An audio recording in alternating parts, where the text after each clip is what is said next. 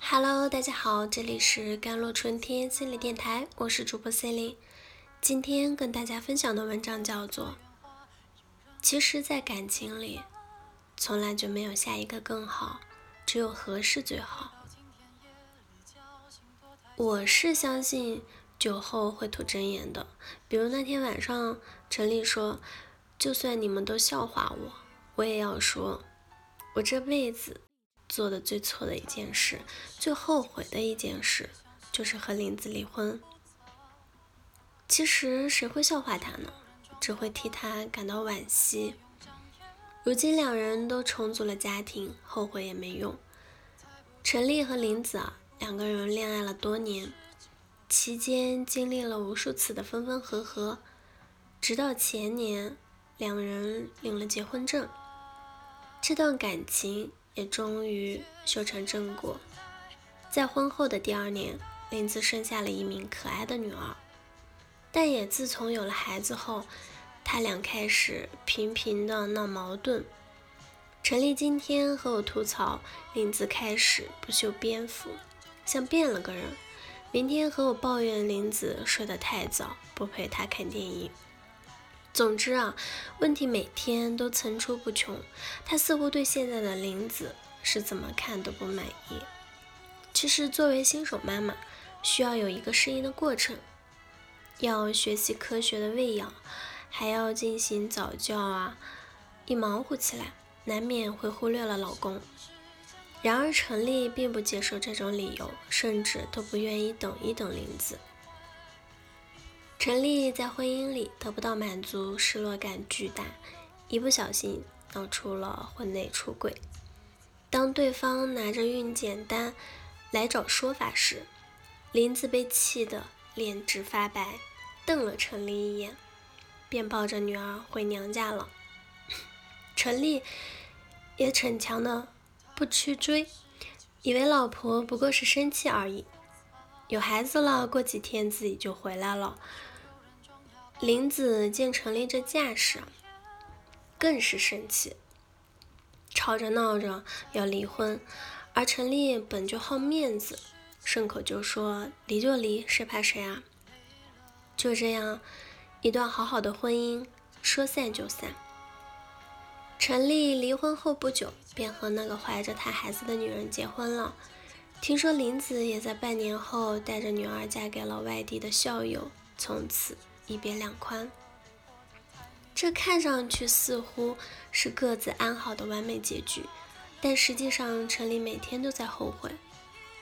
他说：“现在老婆不过是看中他的钱，故意用孩子捆住他罢了。”什么都想着给孩子最好的、最贵的，对他父母却极其的吝啬，更别指望对二老有多好了。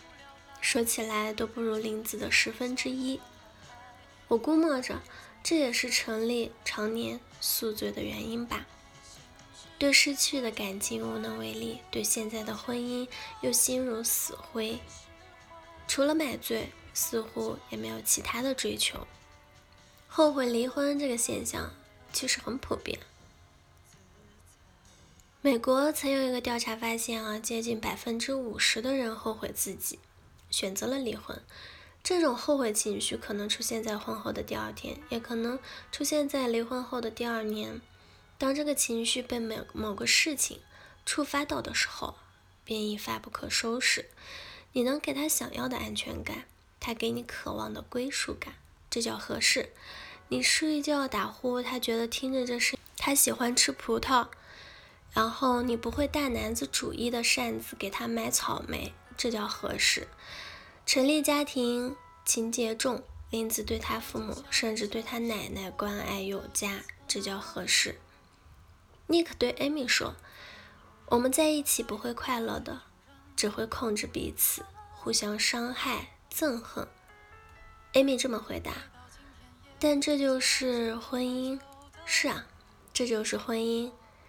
看上去不那么快乐，还会互相的伤害，可这就是婚姻最真实的样子啊。